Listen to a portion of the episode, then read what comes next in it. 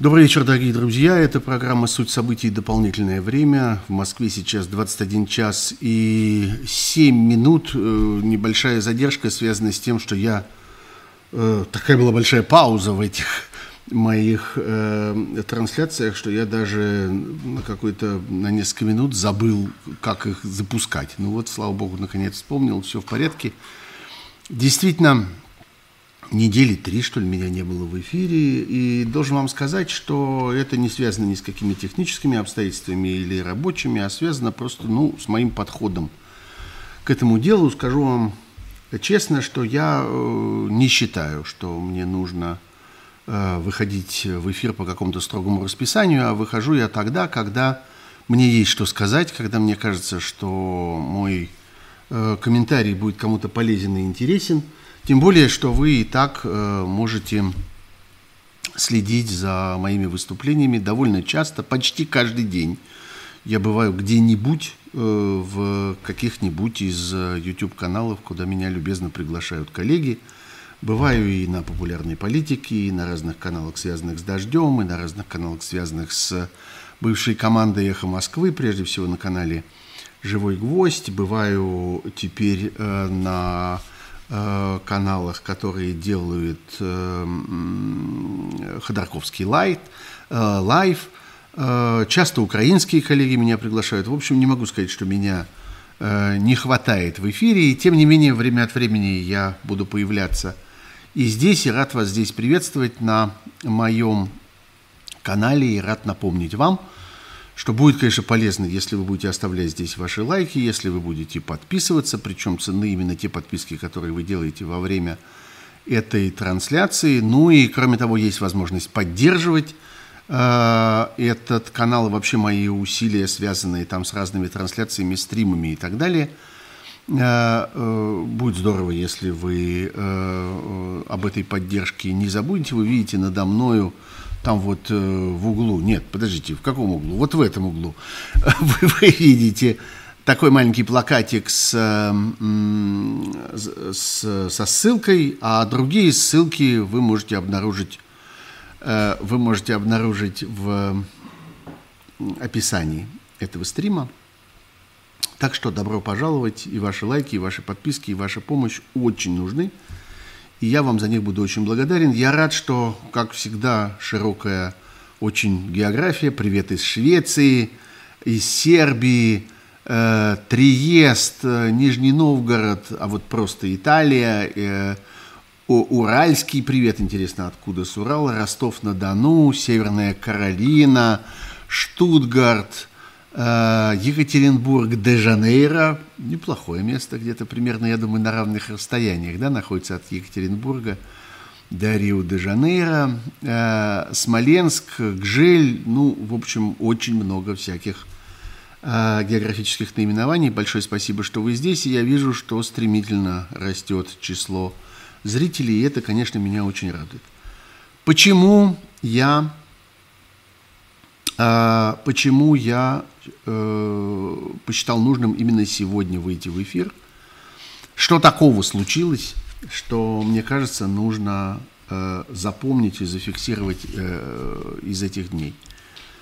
Мне кажется, что формирование диктаторского режима, вот этого диктаторского режима, который противостоит сейчас всей Европе, противостоит, несомненно, всему миру, ведет захватническую войну в Украине, пришло в некоторую новую стадию – и есть несколько э, признаков этого. И я бы хотел эти признаки сегодня по очереди обсудить. Они разные, разного рода, разной природы, э, но все они важные, все они кажутся мне весьма содержательными. И первый из них это тот, который я вынес в заголовок, на афишу этого стрима – это а, принципиальное изменение а, всего, что связано с лояльностью, я бы сказал, слуг этой власти. Действительно, достаточно долго, война продолжается уже 4 месяца с лишним, достаточно долго казалось, что хватает простой лояльности.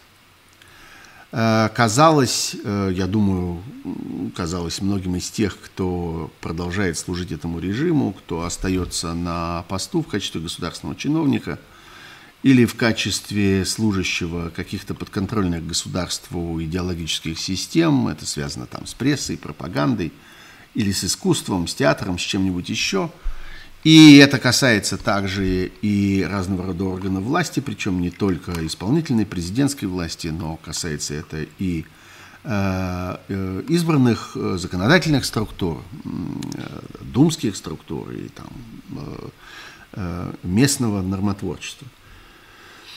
И судебной системы, и правоохранительной системы, и священников – несомненно, которые тоже превратились в абсолютно типовую часть государственной машины сегодня, казалось, что достаточно просто молчать. Просто э, демонстрировать лояльность, просто демонстрировать покорность. Э, и э, этого хватит для безопасности. А опасно тем, кто протестует опасно тем, кто пытается каким-то образом э, воспротивиться этой войне, высказаться против нее, усомниться в ее задачах и так далее, и так далее, и так далее. А, и это продолжалось несколько первых месяцев.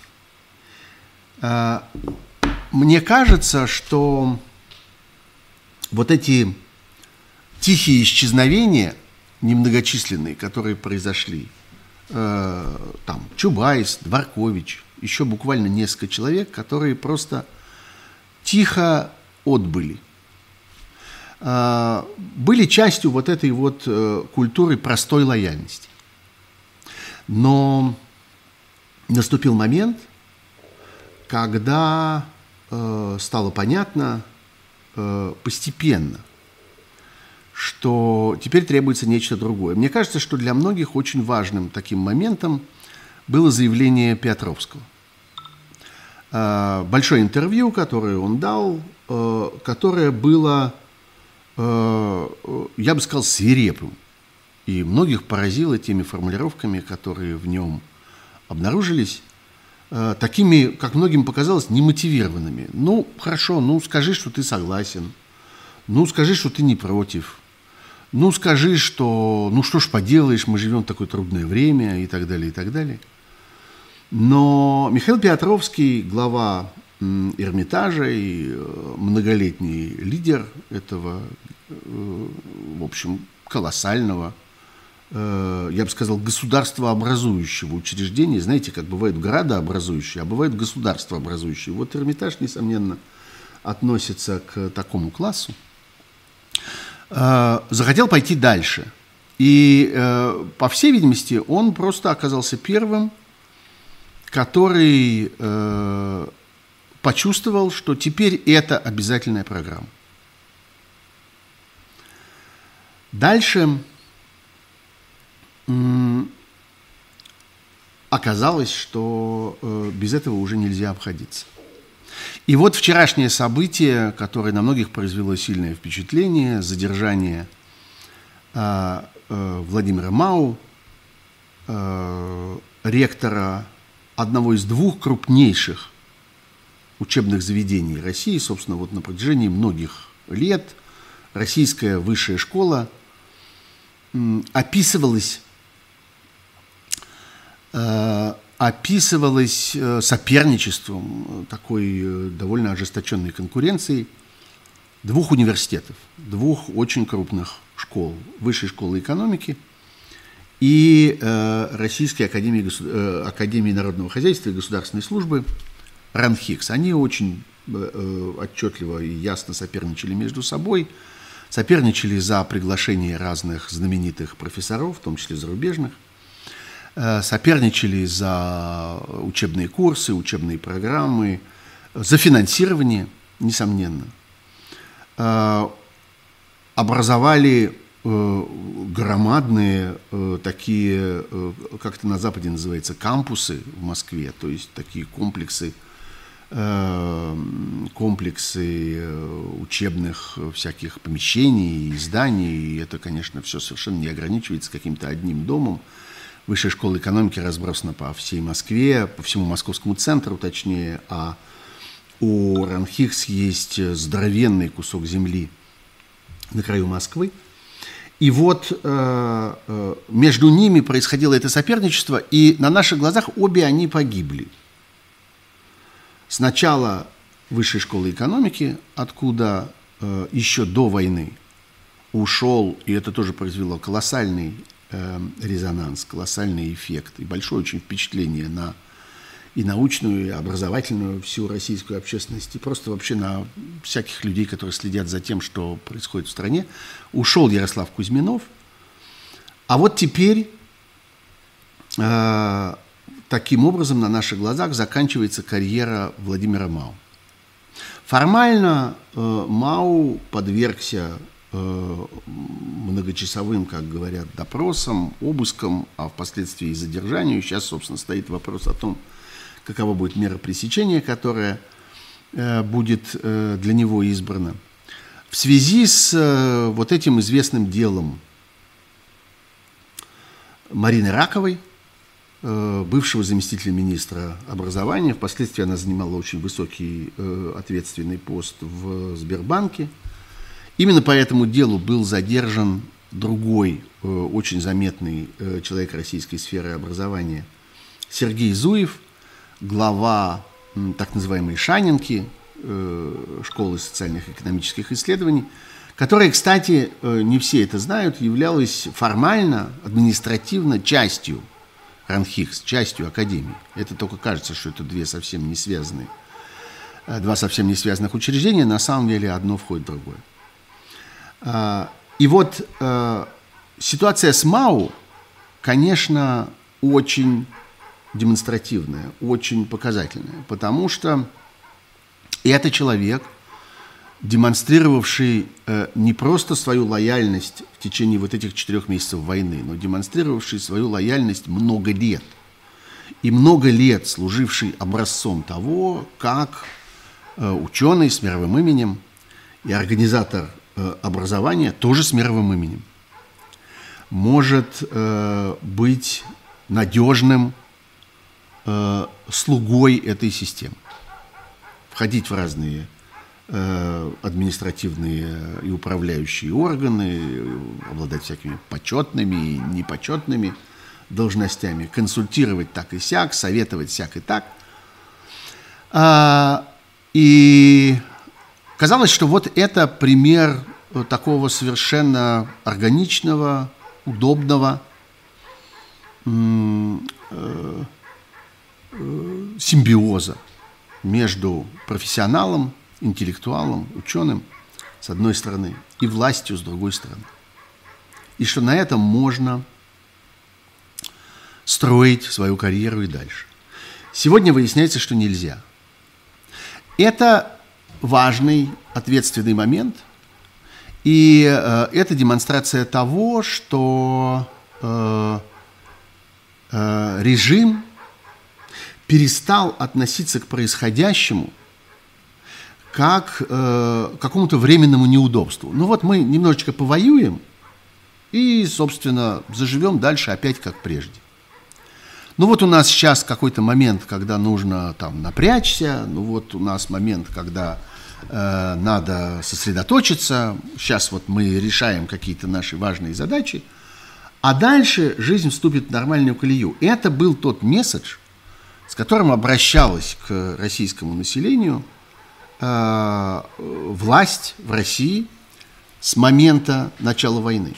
И, собственно, эта позиция, она была и за словами э, диктатора тоже.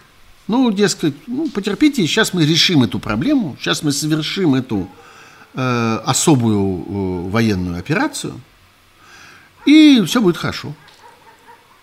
Но когда Э, режим начинает ломать вот такие долгосрочные отношения, когда он начинает заключать новую систему взаимоотношений, устанавливать новые принципы общения со своими важнейшими э, сотрудниками, со своим важнейшим персоналом, становится понятно, что э, это стратегическая перемена, что теперь вот это вот расхожее выражение «жизнь никогда не будет прежней», оно становится свойственно не только людям, которые э, каким-то образом сопротивляются этой войне, которые терпят от нее лишения, неудобства, несчастья, мечтают, чтобы она поскорее закончилась и так далее, но и тех, кто, собственно, эту войну ведет. Все, мы строим наши отношения по-другому. А, очень интересная часть этого же разговора и я бы снова к ней вернулся, хотя прошло уже несколько дней с того момента, э, как э, это стало такой сенсацией дня. Э, это ситуация с крупнейшим экономическим, финансовым руководством страны. Я думаю, что многие из вас видели очень интересную публикацию в очень интересную публикацию в «Медузе», посвященную Э, Центральному банку и руководителям Центрального банка. И э, э, там, собственно, был поставлен вопрос э, о том, что в этой ситуации является более профессиональным. Э, с одной стороны, профессионалы говорят о том, что, ну вот наш профессиональный долг заключается в том, что мы должны поддерживать систему, минимизировать Э, ущерб, смягчать э, те несчастья, которые достаются, что называется, простому народу, обыкновенным людям от того, что идет война, и пусть как-то все по возможности продолжает функционировать. И наша профессиональная доблесть заключается в том, что оно продолжает функционировать. Но с другой стороны, ведь э, возникает ясное представление о том, что чем дольше – ситуация будет удерживаться вот э, в состоянии вот этого вот медленно развивающегося кризиса, тем страшнее будет сам кризис. И в конечном итоге удар по этой же самой экономике, этим же самым финансам окажется сильнее, и последствия окажутся более страшными, и люди пострадают больше. И тогда возникает вопрос, а в чем же, собственно, профессионализм? Профессионализм в том, чтобы вот таким образом э, обезболивать, камуфлировать, скрывать происходящее, понимая, что дальше будет жестокий крах, или профессионализм заключается в том, чтобы, рассчитывая и понимая, что этот крах неизбежен, делать его менее болезненным в конце концов.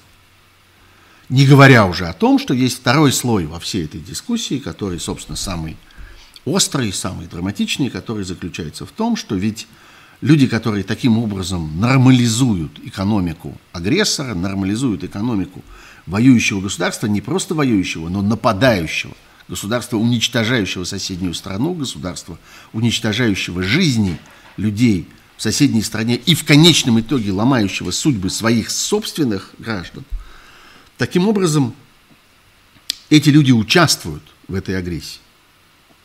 И вот это знаменитая история о том, что люди внутри Российского Центрального Банка начинают вольно или невольно сравнивать свою роль и свою судьбу с судьбой Ялмара Шахта, знаменитого финансиста нацистской Германии, который э, оказался, в конце концов, на скамье подсудимых в Нюрнберге, хотя был и оправдан. Оправдан он, кстати, был потому, не все про это помнят, что он э, не до конца служил э, нацистскому режиму, а э, где-то, по-моему, в 1942-1943 году лишился своих постов и, по всей видимости, даже участвовал в одном из заговоров против фюрера. И это оказалось важнейшим соображением и важнейшим фактором для решения его судьбы после Нюрнбергского процесса. А вот люди, которые продолжают быть ялмарами, шахтами э, российского режима сегодняшнего, Э, этих э, смягчающих обстоятельств не имеют.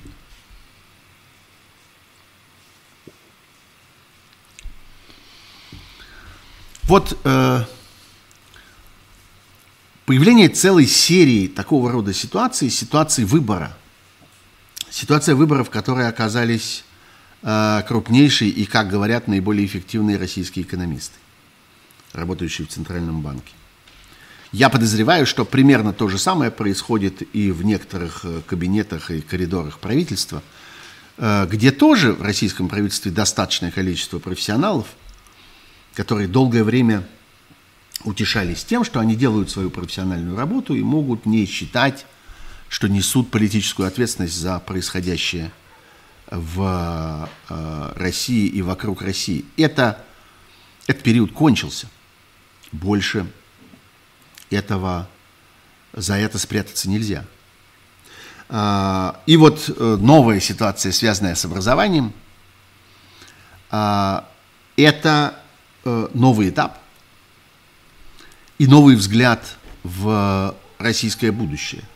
Взгляд самого же российского руководства, взгляд самих же лидеров России, которые до сих пор пытались сделать вид, что они рассчитывают на скорое завершение этих неприятностей.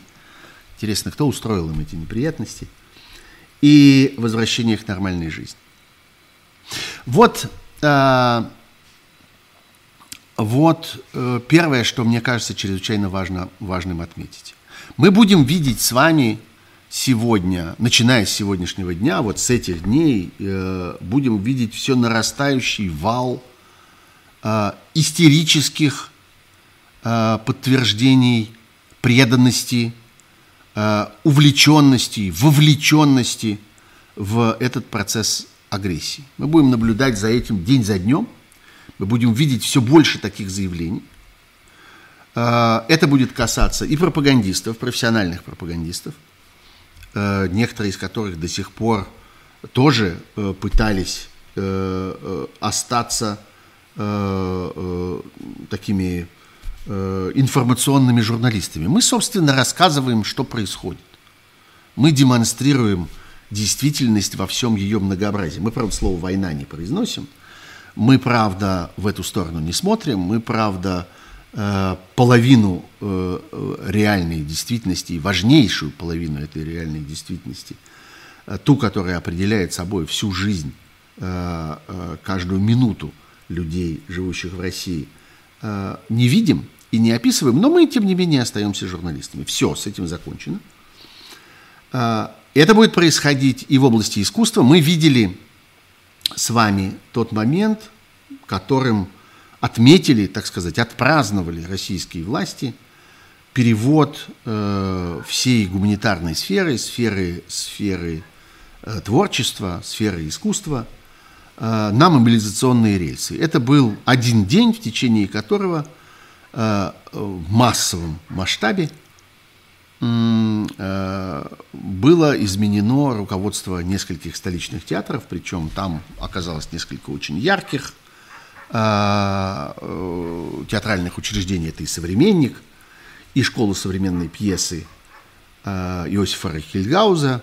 Видите, вот как-то всегда было принято соединять это название и это имя. Да? Вот когда мы говорим, мы говорим фактически в одной фразе. Школа современной пьесы Иосифа Рикельгауза. Или э, Гоголь-центр э, э,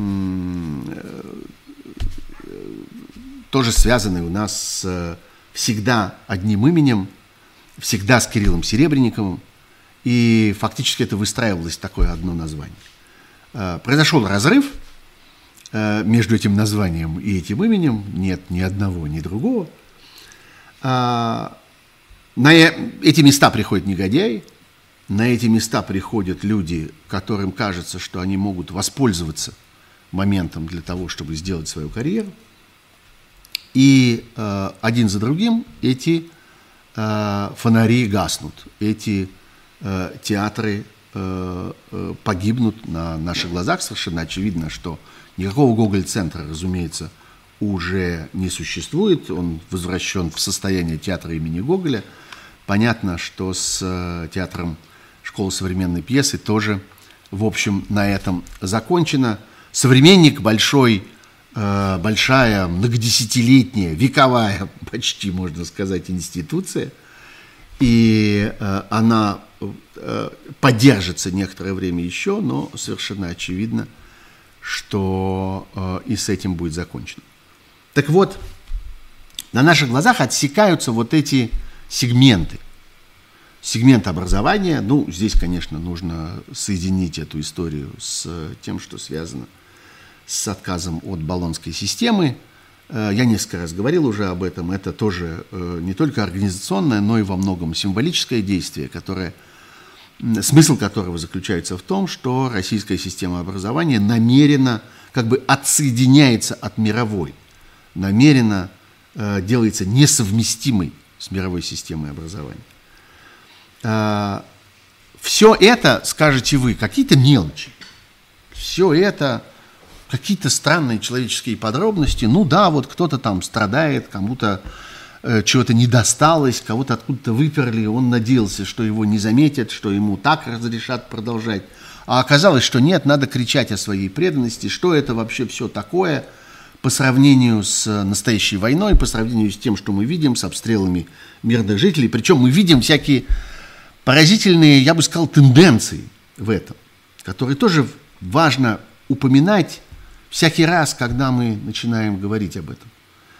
Когда мы понимаем, что торговые центры обстреливают днем, когда в них больше народу, а жилые дома ночью или на рассвете, когда люди спят. И попробуйте объяснить мне, что это случайность. Попробуйте сказать мне, что это зверство как-то само получается, что это вот как-то не везет – как-то вот само залетает и так далее. Тем более, что мы видим, как раз за разом истории о том, что мы обстреливали не это, мы целились не туда, на самом деле там был военный объект, стояла техника и так далее. Все это немедленно опровергается просто съемками, просто свидетельствами людей, которые ходят там с... Естественным образом мы живем в 21 веке, когда у каждого человека в руках смартфон, а в этом смартфоне камера, поэтому мы видим любое событие с огромного количества ракурсов, появившихся независимо друг от друга, и скрыть это потом невозможно. Плюс дроны, плюс космические съемки. В общем, бессмысленно пытаться кому-то наврать на эту тему. Так вот, вот где настоящее, вот где важное, вот где действительно то, о чем мы должны ежеминутно думать, а не о том, что страдают какие-то ректоры, какие-то театральные режиссеры и так далее. Но нам с вами это важно как, э, я бы сказал, такие события-маркеры, которые отмечают очередные этапы в развитии страны, которые отмечают э, очередной этап, который проходит процесс одичания и разрушения этой страны и проходит безвозвратно. Вот э, почему нам нужно обращать на это внимание. Не потому, что нас интересуют сами судьбы этих людей. И многие из вас скажут, да, собственно, плевать бы на них. Ну, в конце концов, да, в конце концов, плевать. Но они отмечают собою гораздо более важные вещи.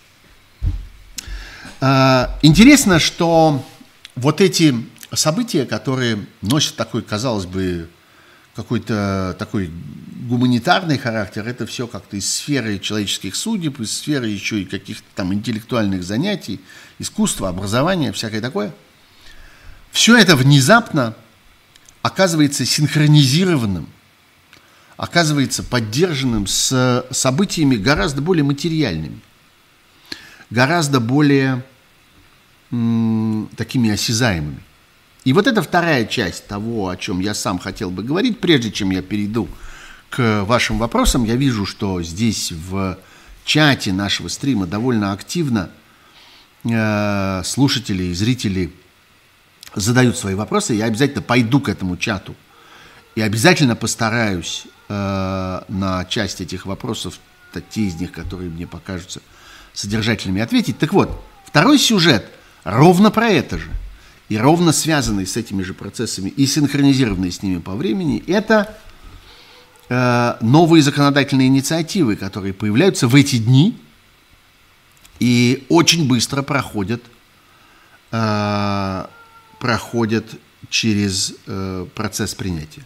Один закон уже принят, я просто кратко его упомяну, это закон который доводит до логического завершения, ну, другие бы сказали до абсурда, а я скажу нет, наоборот, доводит до логического завершения всю эпопею с иностранными агентами и лишает уже все, что связано с иностранным агентом, всего, что э, там в этом было какого-то материального, какого-то осязаемого и объективного. Раньше чиновнику приходилось, ну, условному чиновнику, тому, кто должен был назначить того или иного российского гражданина иностранным агентом, надо было предпринимать какие-то усилия, искать какие-то финансовые переводы, какие-то проводки, какие-то платежи, какие-то э, реальные объективные свидетельства взаимоотношений между человеком и какими-то, я не знаю, зарубежными лицами, институтами, чем-нибудь таким.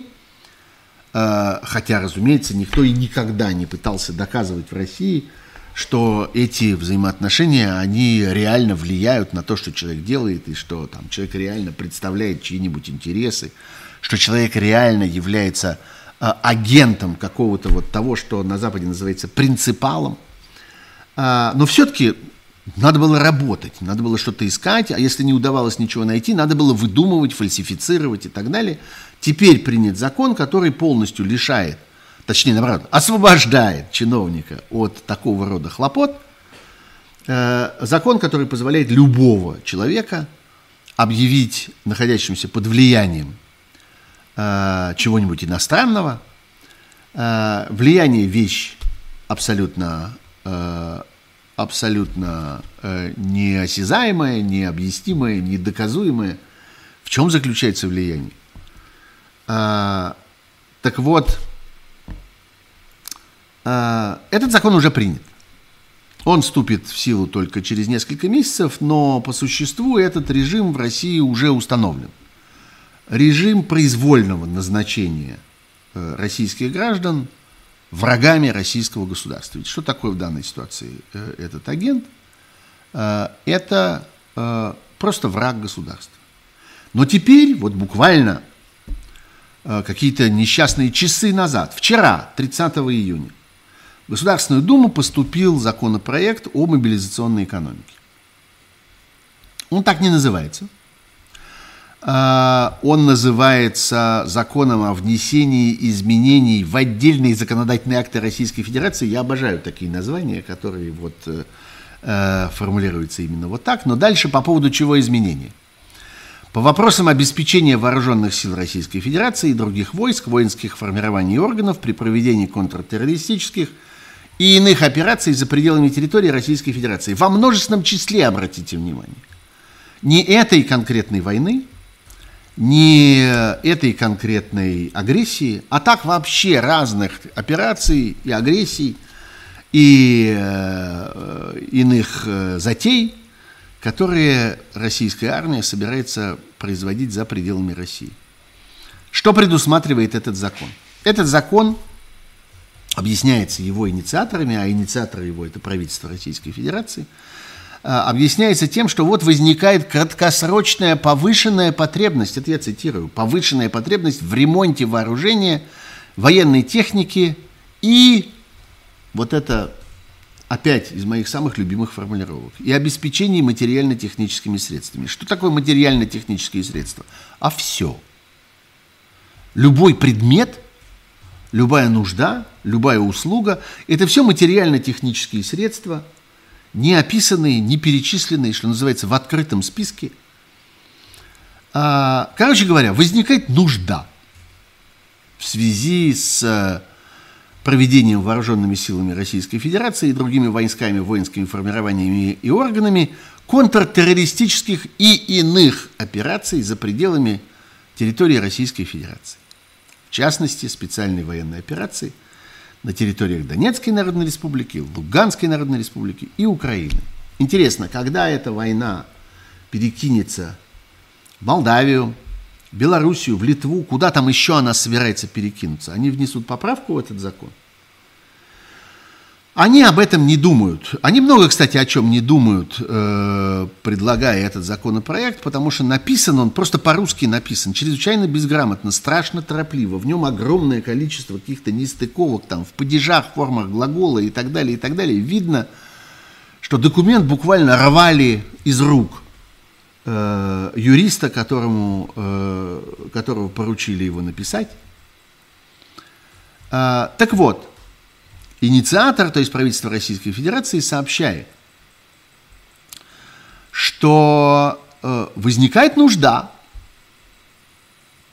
возникает краткосрочная повышенная потребность в ремонте вооружения и военной техники и обеспечении материально-техническими средствами. И это потребует временно сосредоточить усилия в отдельных отраслях экономики, дозагрузить производство и мощности и организовать ресурсное обеспечение поставок в рамках государственного оборонного заказа. Вот это ресурсное обеспечение поставок, это опять один из, одна из таких важнейших проговорок, потому что речь идет, что Речь идет о том, что это не только непосредственно оборонная продукция, то есть, собственно, вооружение, там, боеприпасы, что-то связанное с действиями армии. Это вообще все, что угодно, прямо или косвенно связанное с войной. Это может быть и продовольствие, и транспорт, и средства связи, и топливо. Абсолютно все, что угодно. Медикаменты. А, и для этого предлагается предоставить правительству Российской Федерации всякие особенные полномочия. Одни особенные полномочия, связаны, э, особенные полномочия связаны с тем, что правительство будет принимать решения о введении специальных мер в сфере экономики. Мы чуть позже, ниже в тексте этого же закона, увидим, что такое эти специальные меры. А второе – это устанавливать особенности правового регулирования трудовых отношений в отдельных организациях и структурных подразделениях. Короче говоря, Э, объявляется мобилизационный режим в российской экономике в целом, и в том числе в российских трудовых отношениях в целом. Где, в каких отраслях? Везде. Потому что никаким образом это не ограничено этим законом. Поскольку речь идет вообще о материально-техническом обеспечении, речь идет э, вообще о э, Э, об обеспеч... о ресурсном обеспечении поставок, которые могут происходить откуда угодно, в любой форме, из любой отрасли, из любой территории Российской Федерации. В России нет сегодня э, чрезвычайного положения, но и нет военного положения, но есть мобилизационный режим экономики мобилизация не произошла. Мы много с вами говорили, помните, был такой период, когда это было, собственно, одним, было одной из центральных тем для обсуждения. А будет ли мобилизация? Будет ли объявлена тотальная мобилизация в России? Нет, не будет. Это повлечет за собой какие-то там неприятные последствия. В результате все как-то сошлись на том, что вероятность этого мала, и действительно этой мобилизации до сих пор нет. Мобилизации нет, но мобилизационный режим экономики уже есть. Военного положения нет – но военное положение в экономике и трудовых отношениях уже есть. И надо сказать, что в пару к этому закону, к этому законопроекту, в Думу внесен еще и второй. И этот второй законопроект, э, законопроект, собственно, об изменении Трудового кодекса. Всего, что связано с режимом работы, с сверхурочными, с временем работы, ночными работами, отпусками, которые могут начинаться, заканчиваться, прерываться, отменяться, абсолютно все что угодно. А что такое, собственно, эти особые полномочия, которые, э, особые специальные меры, право на которые вручаются правительству Российской Федерации? Они чрезвычайно важны, и они выбраны э, очень точно в таких ключевых Э, местах экономики. Это закупка у единственного поставщика. Что это такое? Это отмена э, важнейшего комплекса законов, существующих в России, комплекса законов, связанных с э, конкурсами, связанных с тем, давайте я выключу, чтобы оно зря не звякало в ближайшее время, э, связанных с тем, что по существу все, что делает государство в России, оно делает на конкурсной основе. Должно быть, должен быть тендер, грубо говоря. Должна быть организована конкуренция, должно быть несколько предложений, несколько поставщиков. Этот закон бесконечно нарушается, Существует громадное количество способов более или менее легального обхода этого закона, колоссальное количество мошеннических способов обхода этого закона. Но на протяжении последних десятилетий считалось, что это краеугольный камень организации э, российской экономики, во всяком случае в том, что касается государственного сектора, что касается государственных закупок, всего, что связано с обороной и так далее, и так далее, только на основе тендера, только с несколькими конкурирующими Э, поставщиками, что считается, зачем это, собственно, было нужно-то, что считается защитой э, от коррупции. Если есть несколько поставщиков, значит, чиновнику сложнее договориться с тем единственным поставщиком, которого он сам выбирает, договориться о взятке, об откате и так далее, и так далее. Понятно, что вся система российской коррупции была построена на том, что чиновники находили способы для обхода этого ограничения, но тем не менее формальный принцип такой э, был утвержден. И э, второе, вторая важнейшая часть э, описана очень, я бы сказал, сложным косвенным путем, описана очень завуалированно, велеречиво о том, что возможно увеличение или уменьшение, даже уменьшение, обратите внимание, Э, в пределах показателей государственного оборонного заказа на соответствующий период э, количество товара, объема работы или услуги. Знаете, что это означает? Это означает регулируемые цены. Что такое вообще цена? Цена – это сколько вы отдаете за единицу чего-нибудь. За батон хлеба, за литр молока, за автопокрышку – за тонну металла, за километр трубы и так далее. Есть какая-то единица измерения, вы приобретаете столько-то единиц, то же самое касается не только товаров, но и услуг, я не знаю, за одну стрижку, за э, один маникюр, я не знаю, за одну ночь в гостинице, э, за один перевоз на автобусе, какие еще услуги вы получаете. Вот это стоит столько-то. Э, вот что такое, собственно, цена.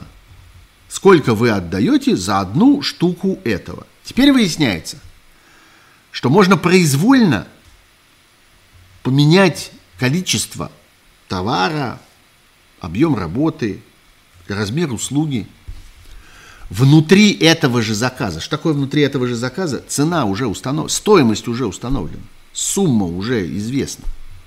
Значит, за эту сумму вы требуете большее количество товара, большее количество услуги, больший объем работы и так далее.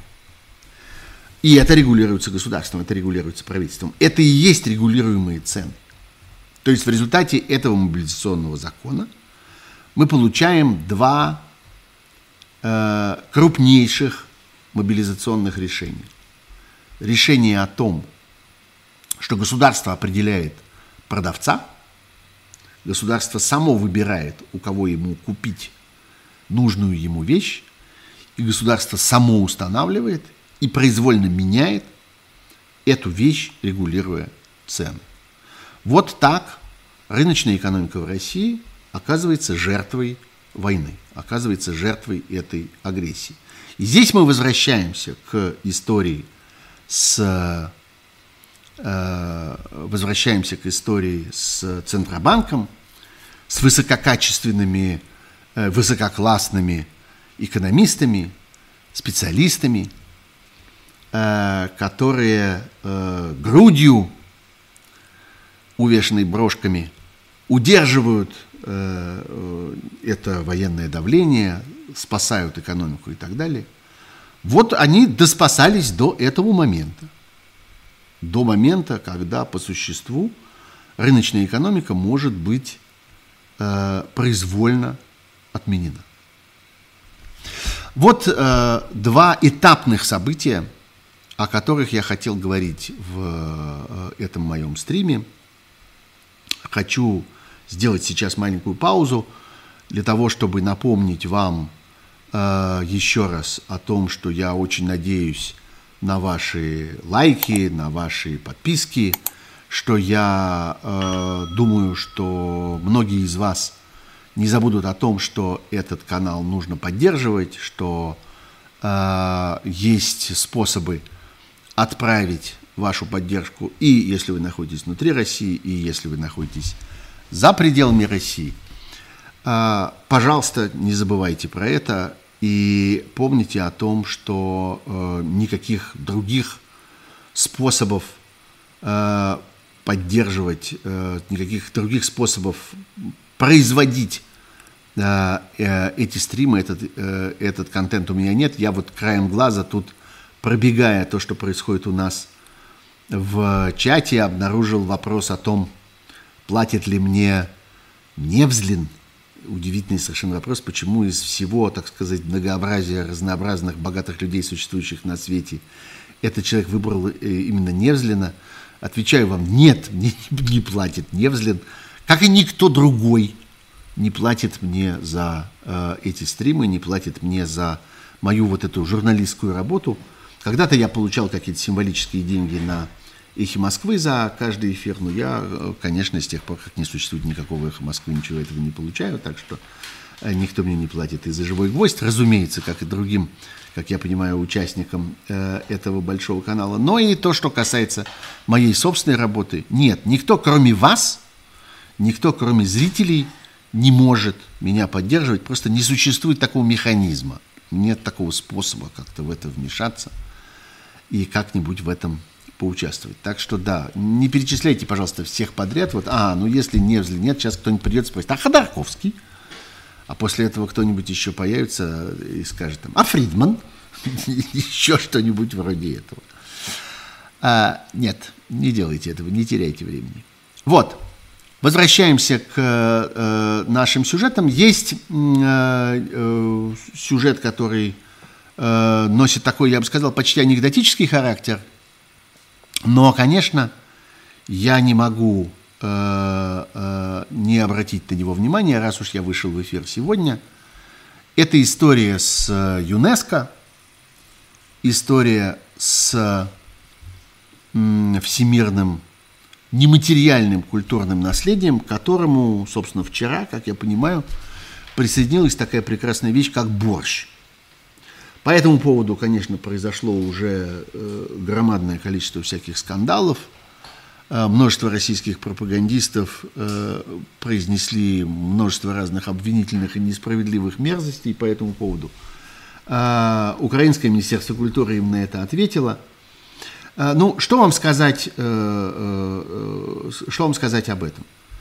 Это вещь символическая, это вещь действительно нематериальная – никого не осыплют золотым дождем и никому не отвалят э, грузовик долларов или евро за то, что его э, какой-то предмет оказался частью нематериального культурного наследия мирового. Это моральное поощрение, которое может иметь значение потом э, очень косвенно, ну скажем, тогда, когда этим воспользуется туристическая индустрия. Э, есть немало э, вот таких э, гастрономических феноменов, которые закреплены за той или иной страной. Там, я не знаю, сыр фета является греческим и больше никаким. Там лаваш является армянским, паприка является венгерской и так далее. Есть, надо сказать, гораздо более широкие категории, которые вот тоже таким образом закреплены. Например, есть такая вещь, называется «Средиземноморская диета». Ну вот, вот все то, что мы любим э, за столом, приезжая в какие-то теплые средиземноморские страны, оливковое масло, красное вино, сыр, маслины, э, рыба э, и всякое прочее, вот это все вместе, вот эта средиземноморская диета тоже является элементом списка всемирного наследия ЮНЕСКО с 2012 что ли, года. Есть вещи, за которые происходит какая-то большая битва – ну, там, например, происходит битва за хумус, в которой участвуют сразу несколько стран. Израиль, э, Ливан, Египет э, спорят за то, кому должен принадлежать этот хумус. Вот. Э, на самом деле это было задумано как элемент э, прославления, как элемент возбуждения любопытства – и как элемент, который может возбудить туристическую индустрию. Может быть, люди действительно поедут в Грецию для того, чтобы попробовать настоящий сыр фету, или там поедут в Ливан для того, чтобы попробовать настоящего хумуса. Хотя с Ливаном и туризмом все довольно, довольно печально обстоит последние десятилетия, но тем не менее есть некоторое количество людей, которые ездят и туда. И вот теперь с борщом. Э, говорить о борще по существу, говорить о том, чей он, довольно бессмысленно. Это э, огромное региональное явление, охватывающее собой большой кусок Восточной Европы. Происхождение его теряется во тьме веков. И первичный борщ, тот, который появился в каких-то древних летописях в средние века – Э, не имел в себе абсолютно ничего похожего на борщ сегодняшний. В нем не было ни свеклы, ни тем более помидоров, ничего красного. И он вообще делался из э, э совершенно отдельных э, огородных растений, многие из которых вообще перестали э, быть у нас в ходу э, в современном мире. В общем, я очень советую всем, кто этим подробно и глубоко интересуется, э, обратиться к моему аудиоподкаст, он называется «Суть еды», я довольно давно уже его делаю, сейчас в связи с войной, конечно, случился большой перерыв, я давно не делал новых серий, но, тем не менее, вы легко можете найти этот мой подкаст, тоже вот в описании к этому стриму есть ссылки на разные подкастные платформы, где он есть, ну, а если вы погуглите, найдете тоже, у меня была большая серия про борщ, и э, там, собственно, все это было рассказано. Бессмысленно бороться за борщ, так же, как бессмысленно бороться за шашлык, который непонятно как-то... Откуда взялся шашлык? Да вот с Кавказа. А шаурма откуда взялась? Да вот с Ближнего Востока. Более или менее Ближнего и Среднего Востока. Хотя, конечно, в истории каждого из этих блюд есть какие-то знаменитости, есть какие-то анекдотические обстоятельства, кто когда первым сделал какой-то очень знаменитый вариант, который всем полюбился, прославился, про него журналисты написали и так далее. Но из этого, конечно, совершенно не следует, что э, в действительности э, история этого блюда была э, связана вот с этим конкретным моментом или этим конкретным человеком. Такого рода явления – Э, они э, разворачиваются в веках на громадных территориях, объединяют, именно объединяют многие народы, и делить их бессмысленно. Но вот что важно, вот почему я затеял весь этот разговор, потому что история с ЮНЕСКО, она не делит, а объединяет. История с ЮНЕСКО, вообще вот это вот внесение в список нематериального культурного наследия ЮНЕСКО не предназначено для того, чтобы отогнать конкурентов. Никогда она предназначена для того, чтобы привлечь внимание. Чтобы люди, которые, может быть, никогда вообще об этом не слышали, никогда не бывали в этом регионе, вдруг заинтересовались и захотели приехать и попробовать. Вот зачем ЮНЕСКО это все затевает. К сожалению, сегодня все это окрашено войной, окрашено агрессией, окрашено ненавистью сражающихся сторон друг к другу. А, и, несомненно, вина за это лежит на агрессоре. И вы не дождетесь от меня никаких рассуждений про то, что с одной стороны и с другой стороны, про то, что все не так однозначно и вина раскладывается поровну. Вина не раскладывается поровну, вина лежит на агрессоре. И я на этом буду стоять.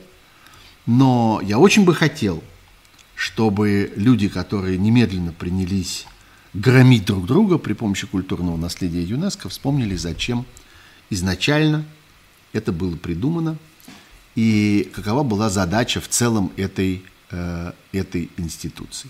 Ну, давайте я пойду по вопросам. Э, мой коллега Кирилл мне помогает с вопросами и присылает их, отбирая из, э, из вашего чата. Сейчас я попробую посмотреть, э, чего он мне насобирал, кое-чего насобирал. Э, почему-то вопрос э, не имеющий никакого отношения к тому, что мы обсуждаем сегодня, но тем не менее важный, в том числе и для меня, и поэтому я, конечно, на него отвечу. Что происходит с проектом «Последний адрес»? Продолжается ли он? Устанавливаются ли эти памятные таблички? Да, проект «Последний адрес» жив и работает, и развивается, и идет от города к городу. И если вы будете заходить на сайт последнийадрес.ру, вы будете видеть анонсы все новых и новых Э, церемонии установки новых знаков. Они происходят и в Москве, они происходят и в Петербурге, и в других российских городах, и в других странах. Вот совсем недавно очередные таблички были установлены в Чехии, в Праге, а буквально через дня 3-4 Э, такая установка произойдет в Берлине, в Германии. Так что да, спрашивает Лида О. У меня что с этим проектом? Все с этим, с этим проектом в порядке. Почему Чубайс и Дворкович до сих пор не дали пространное интервью о проклятом режиме? Потому что надеются пройти по стеночке. Потому что надеются, что про них забудут. Потому что э, Чубайс вообще на протяжении последних лет ведет себя чрезвычайно трусливо во множестве разных обстоятельств. Это стало, так сказать, важной отличительной частью его характера. Он много раз струсил по разным поводам. Он знает, что он несет ответственность, значительную ответственность за приход Путина к власти. Он об этом подробно говорил. Он давал интервью на эту тему. Он много, так сказать, гордился тем, что он имел к этому отношение. Сегодня он хотел бы, чтобы люди про это забыли. Поэтому он тихонько, э, тихонько свинтил. Ну, свинтил и свинтил. Э, как-то э, пусть живет в тишине.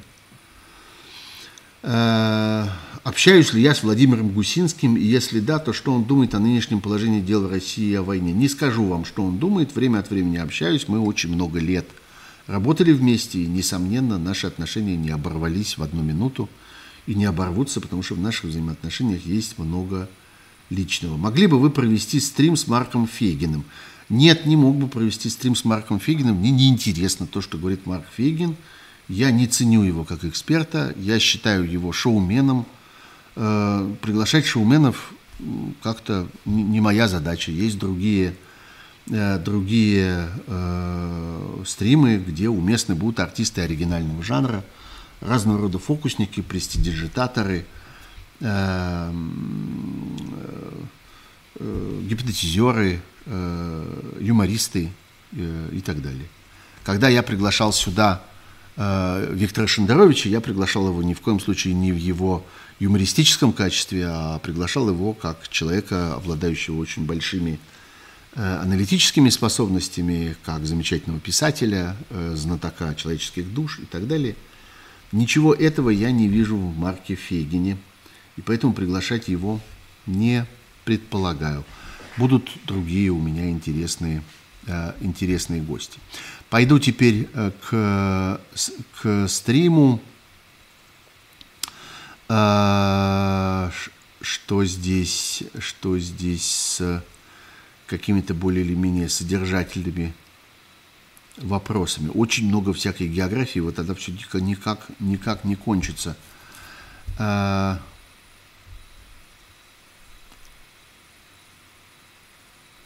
Петровский в 2014 году отказался подписывать коллективное письмо в поддержку Путина, а теперь скорбился.